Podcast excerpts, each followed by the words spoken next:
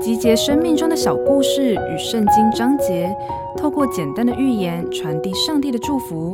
您现在收听的是《心灵绿洲》。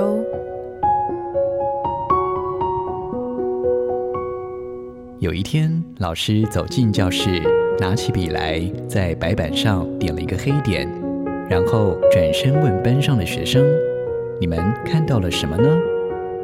在场的学生个个毫不犹豫地回答：“一个黑点。”听了学生的答案之后，老师却反问他们：“你们看到的只是一个黑点吗？那这么大的白板，难道大家都没看到吗？”白板和黑点，你看到的会是什么呢？其实我们每个人身上都有一些或大或小的缺点。当你评断一个人的时候，是否总是先看见他的缺点，而忽略了他同时拥有的优点呢？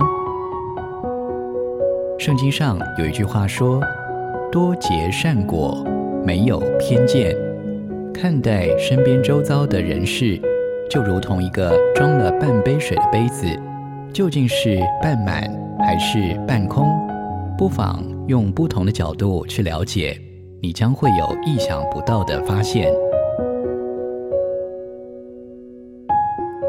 本节目由好家庭联播网、台北 Bravo FM 九一点三、台中古典音乐台 FM 九七点七制作播出。